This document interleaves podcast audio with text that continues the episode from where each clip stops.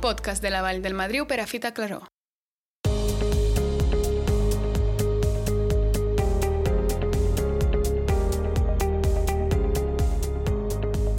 Benvinguts de nou al podcast de la Vall del Madriu per a Fita Claró. Avui coneixerem poca dificultat i grans escenaris. I justament per parlar de camins i també de rutes de muntanya, tenim amb nosaltres el Sergi Flamant, el responsable de camp, que justament se n'encarrega de tota la feina als diferents terrenys de la vall. A més, també aprofitem la seva visita doncs, com a guia de muntanya perquè ens expliqui tres itineraris com dèiem, poca dificultat, però que podem gaudir de grans escenaris. Sergi, bon dia. Hola, bon dia. Explica'ns una mica la Vall del Madriu, què és el que en diries per presentar-la? Bueno, la Vall del Madriu és una, és una vall que està repertoriada al Patrimoni Mundial de la Humanitat per la UNESCO com a paisatge cultural. És a dir, que no només és important la part natural com a paisatge natural de muntanya, sinó que també tot el patrimoni cultural. És a dir, antigues ruïnes, bordes, orris i altres construccions fetes per l'home. Això, de fet, ho podran recuperar els nostres oients al capítol de Patrimoni Cultural, que en donarem tots els detalls. Justament, parlem d'aquestes característiques de, del terreny, de la Vall del Madriu, perquè al final tenim diferents nivells, no? Sí, sí, la Vall del Madriu lo, lo, lo especial que té és que va des d'una alçada de 1.000 i pocs metres fins a 2.900 metres. I això fa que hi hagi una gran varietat de paisatges, des de boscos, prats, fins a pastures alpines. I justament cada una d'aquestes, cada una d'aquestes alçades, podríem dir, que té unes característiques concretes, no? Sí, cada una té les seves característiques. Bé, Sergi, explica'ns una mica quina diferència podem trobar a mesura que anem pujant aquesta muntanya, aquesta vall del Madriu, què és el que ens podem trobar als 1.000 metres i què és el que ens trobem normalment als 2.900? Doncs a la part baixa, sobretot, trobarem boscos, boscos mixtes amb arbres barreja de caducifolis, de pins, d'avets, en funció de la vessant, en funció de, també de, de lo que ja ha fet l'home en el passat. També trobem prats, prats de dai, trobem... És on, és on hi haurà l'activitat humana més forta, és a dir, prats, bordes i tot el que sigui edificacions que estaven dedicades a la ramaderia. Després, ja quan posem per sobre, els boscos es tornen essencialment de pi, pi negre i avet a les obagues, i ja per sobre els 2.200, 2.400, doncs ja tenim pastures alpines. Doncs ara que hem fet ja aquest uh, mapa, podríem dir, de la Vall del Madriu, centrem-nos en aquest material. Quan nosaltres decidim anar a fer una ruta a la Vall del Madriu, en aquest cas de poca dificultat, que tot i això no vol dir que siguin massa fàcils. Què és el que necessitem? No, no és fàcil perquè justament amb aquesta diferència d'alçada doncs les, tot queda bastant lluny al Madriu i llavors no tenim cap excursió que sigui, diguem, de nivell principiant-principiant. Sempre cal ja una certa experiència en muntanya o en senderisme per poder-nos adentrar a la vall. Llavors, a nivell de material, el que ens farà falta serà roba i calçat de muntanya, eh, unes bones botes de muntanya o unes bambes de trekking. O... No anar-hi amb xancles? No anar-hi amb xancles, no, no. Eh, I després, a nivell de roba, eh, doncs, roba de muntanya. Si és l'estiu podem anar amb pantalons curts, sempre que faigui bo i que la, la previsió meteorològica sigui bona, i si no, pantalons llargs, roba que, que s'assequi ràpid al suar, i una motxilla sempre amb, amb un paravent o un impermeable doncs, per preveure possibles canvis sobtats de, de la temperatura i del temps. A sobre, a la motxilla també sempre es pot portar aigua, algo de menjar, unes ulleres de sol, crema solar, ja que allà dalt la irradiació solar és més forta i ens cremarem molt més ràpid que, que a nivell del mar, i opcionalment bastons per poder caminar. A més, aquestes rutes que són llargues, els bastons a vegades poden ajudar encara més, no? Sí, ens descarga molt les cames a la baixada. A part, avui parlarem justament d'aquestes tres excursions, tres de les múltiples que es poden fer a la Vall del Madriu. Avui ens en poses tres. Tres excursions, exacte. Tres excursions de dificultat fàcil a moderada. Són excursions més o menys doncs, que hem de comptar mitja jornada, uh -huh. I bueno, ja, ja si voleu us les presento. Entrem, justament, comencem, si et sembla, amb la plana. Sí, doncs la primera excursió començarem a la plana, anirem a la Font del Boigot, passarem pel conjunt de bornes d'entre més aigües i tornarem pel camí de la muntanya fins tornar a arribar a la plana. Uh -huh. aquesta, aquesta ruta té una, una distància bastant, bastant llarga, no? Bueno, és bastant curteta. Té una distància de 3,5 quilòmetres i un desnivell de 300 metres. Hem de comptar dos o tres hores. És la sortida més fàcil i més curteta que us proposaré. Dos o tres hores en general, eh, deia? Sí, anar i tornar.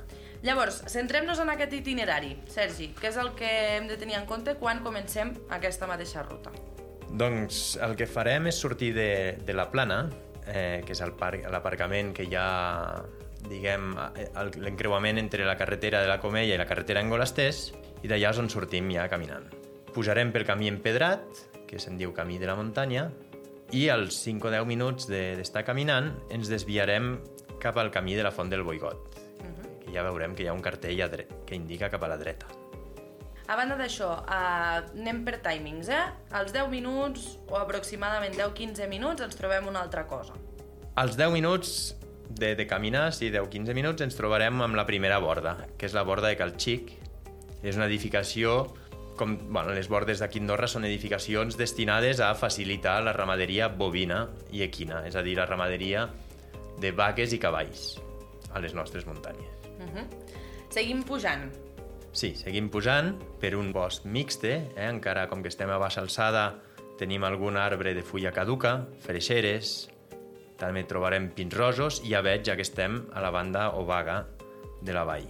Eh, veurem que hi ha un sotabosc molt, molt frondós, amb boixos, plens de molsa, que sembla una mica, doncs li dona molt encant amb aquest, amb aquest lloc, sembla una mica un bosc encantat. Aquesta molsa que no es pot agafar. No podem agafar la molsa. No? Molt important no agafar la molsa ni tampoc la resta de, de flora i fauna que hi podem trobar. Què més tenim? Um, a banda d'això, arribem a un riu, en aquest cas el riu de Claró i Perafita. Exactament. Creuem aquest riu per sobre unes passarel, unes palanques, uh -huh. i just després, bueno, poc després d'aquest riu, ens trobarem amb un altre encreuament. En aquest cas anirem cap a l'esquerra, ja que si anéssim cap a la dreta, seguint pujant cap amunt la vall de Perafita. Cap a l'esquerra, a l'esquerra, perdó, passem la, passarem una font molt maca que se'n diu la font Pixadera, i el, el seu nom li ve perquè l'aigua surt directament d'una escletxa de la roca. És molt maca, és curiosa. I seguim passant aquesta font pixadera, travessem el riu Madriu. Sí, travessem el, Mandri, el Madriu i arribem al conjunt de bordes d'entre més aigües. És un conjunt de bordes doncs, també destinat a la, a la ramaderia bovina i equina que està enmig de, de, de tota una zona de prats que fa temps es feien, es dallaven aquests prats i l'herba es guardava dins de les bordes perquè s'assequés, perquè el bestiar tingués herba a l'hivern i als mesos més freds. A més això, eh, aquí en principi ja s'acabaria aquesta primera ruta i ja començaria la baixada o podem tenir més opcions? Doncs a partir d'aquí començaríem la baixada, que no seria una baixada pel mateix camí, sinó que faríem una circular. Ara, si encara tenim ganes de caminament, més, podem estirar una mica cap amunt pel camí de la muntanya i arribar fins al següent conjunt de bordes, que és el de Ràmio. Uh -huh. Més o menys, aquest trosset, anada i tornada, hem de comptar una hora més. Uh -huh. Per tant, serien aquestes dues o tres hores que dèiem a l'inici, no? Si ho volem fer més, més llarg, serien aquestes tres hores de, Exactament. de recorregut. Tenim facilitats en aquesta, en aquesta ruta, és així, oi? Tenim facilitats, sí. Trobarem doncs, tota una sèrie de fonts en tenim una a la Font Pixadera, que ja hem parlat, tenim la Font del Boigot, que està a vora de la, la borda, la primera que veiem, la de Calxic, i si anem fins a Ràbio també trobarem una altra font. Per tant, si ens quedem sense aigua durant el camí, tenim la certesa de que tindrem aigua potable en aquest cas. Aigua no tractada, ja que no, no és aigua clorada, però és aigua que surt directament de la roca i és potable. Perfecte. Doncs seguim amb, amb una altra d'aquestes rutes, en aquest cas amb la segona, que comença justament a Angolastès. Sí, la segona ruta comença a Angolastès i llavors se'n va fins a, Coi, a Coixovell, de posada, d'allà al refugi de Fontverd, que és el punt més alt on arribem, i a partir d'aquí tornem a baixar fins a, fins a Ràmio, tornem i tanquem el bucle un altre cop Coll Jovell i Engolasters.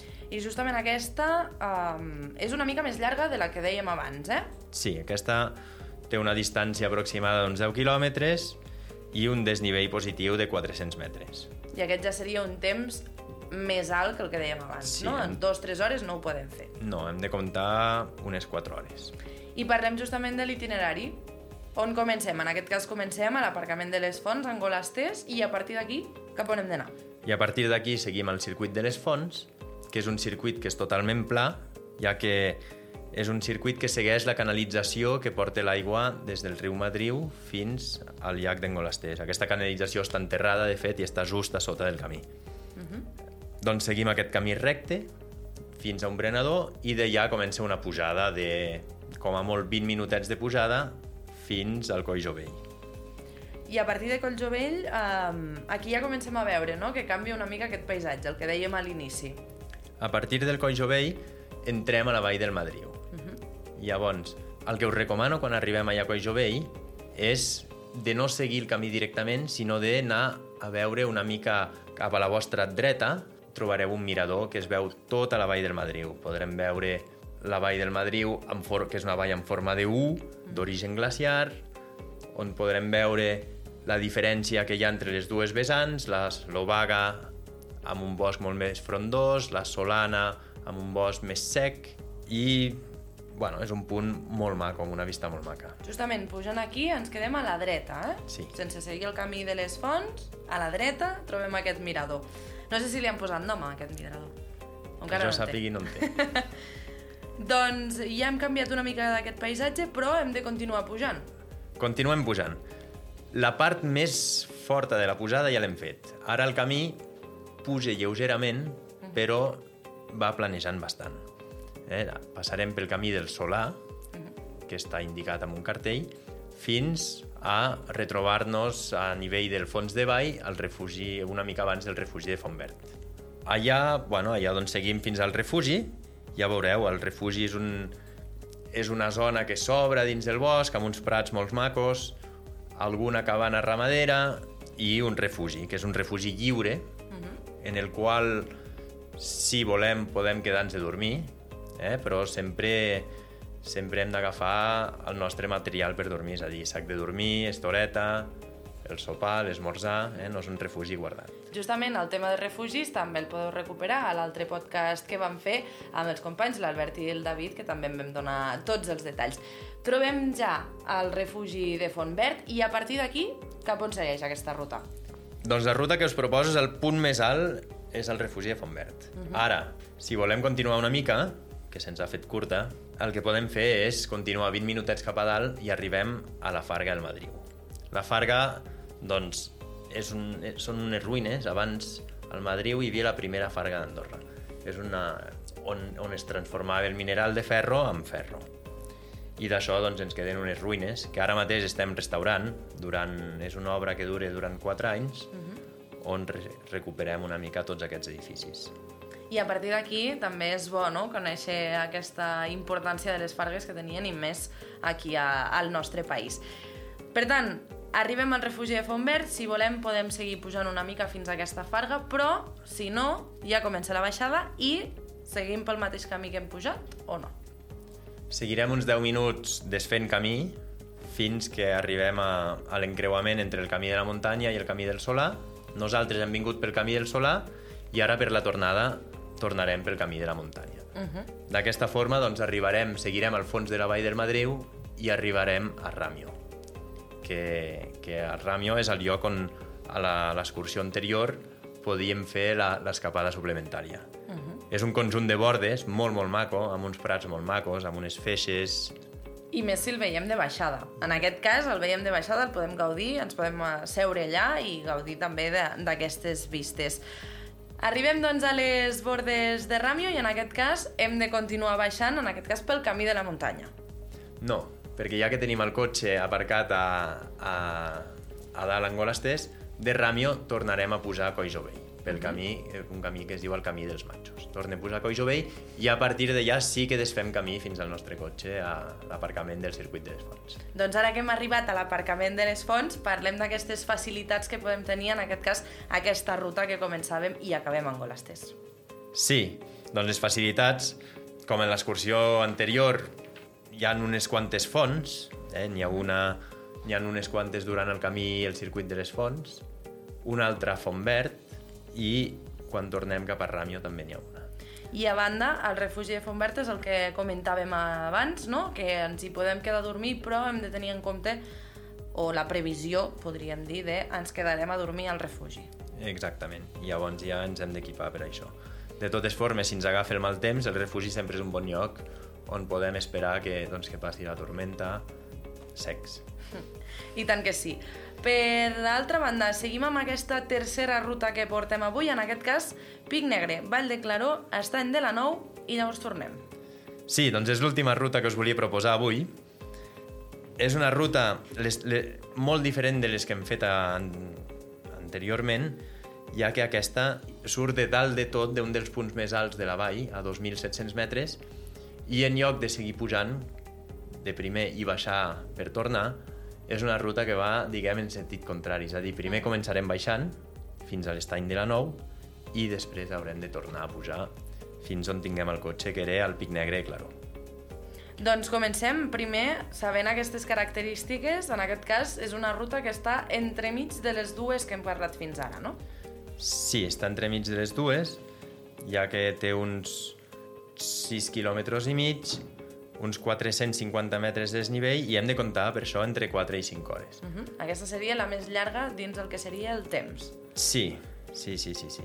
Aquesta ruta el que, té, el que s'ha de comptar també és que al, ser, al fer la baixada primer Uh -huh.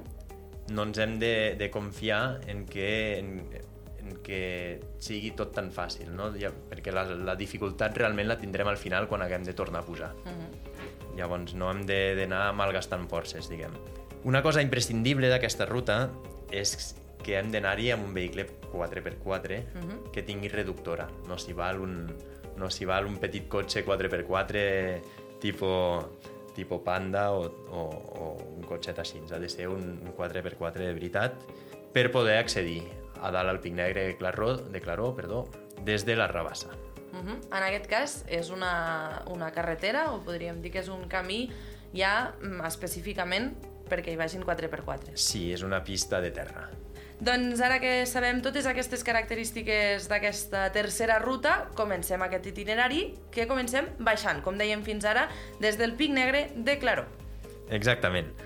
Doncs comencem al Pic Negre de Claró i baixem doncs, en un primer moment fins al Port Negre, que queda, quan tal com arribem amb el cotxe, quedaria a la nostra dreta. Uh -huh. D'allà del Port Negre surt un camí que anirà en diagonal, diguem, vessant la que queda a la nostra esquerra, eh, que seria una vessant est, i que ens durà a poc a poc en diagonal fins al refugi de Claró. Justament, eh, primer, per unes tarteres, justament aquestes tarteres hem d'anar molt en compte, no?, quan pugem. bueno, en aquest cas estem baixant. Sí, és una tartera de pedra fina en la qual realment no costa massa baixar, no hi ha molta... No hi ha molt moviment, no? No hi, no hi ha grans pedres sueltes, diguem. Perfecte. Doncs quan arribem al refugi de Claró, què és el que, primer, què és el que veurem i a partir d'aquí cap on hem de tirar. Eh, el que veurem al refugi és... Bueno, estem al mig d'un circ glacial, diguem, per sobre dels últims arbres, és a dir, a 2.400, més o menys, estem, i allà des del refugi anirem seguint caminant cap, a, cap al riu de Claró, passarem aquest riu Uh -huh. i allà trobarem un camí que puja molt suaument i que ens durà cap a l'estany de la Nou.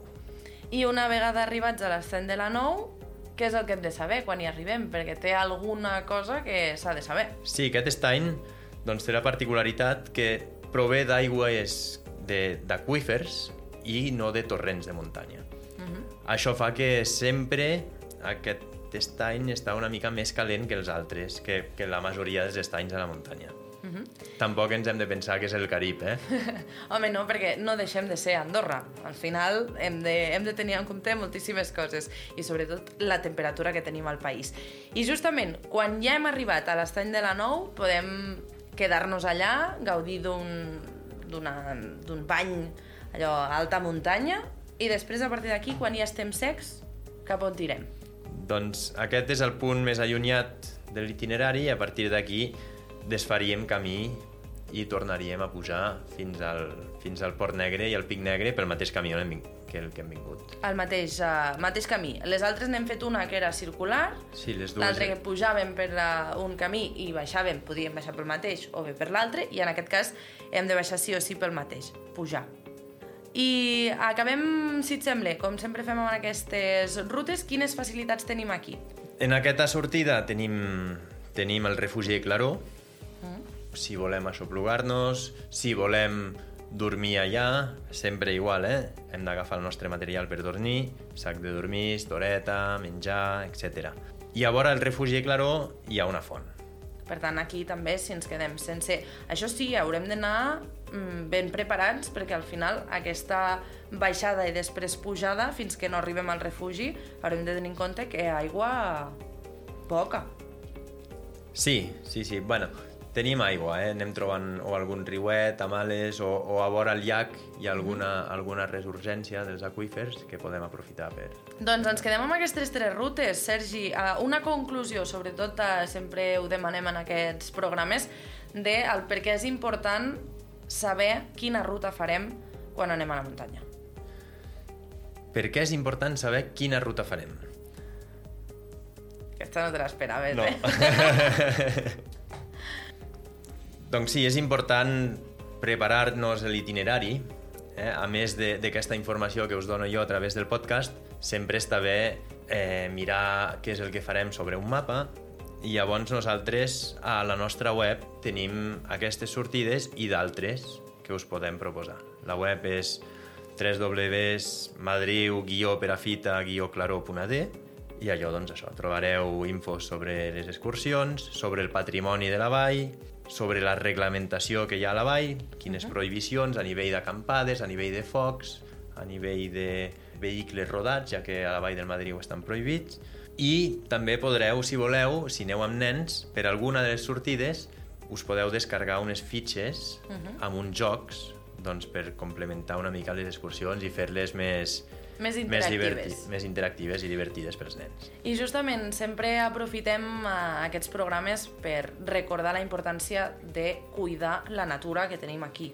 Sí, això és un dels punts més importants de, de quan anem a la muntanya.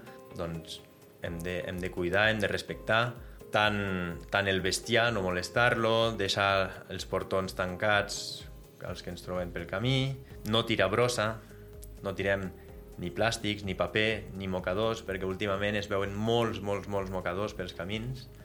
Doncs sempre és bo portar una bosseta i tota la nostra, la nostra brossa l'anem tirant allà dins. Quan anem a la muntanya, de fet, no hauríem de deixar cap rastre, ja sigui per respecte a la natura o per respecte als visitants que vindran a darrere nostra, que, que s'ho trobin també tot net.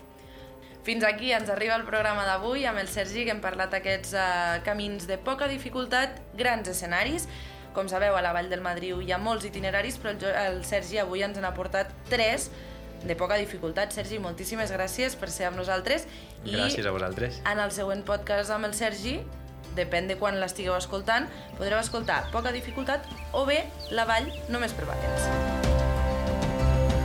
Fins aquí aquest capítol d'Històries de la Vall. Gràcies per acompanyar-nos i us esperem en un pròxim episodi d'aquest podcast.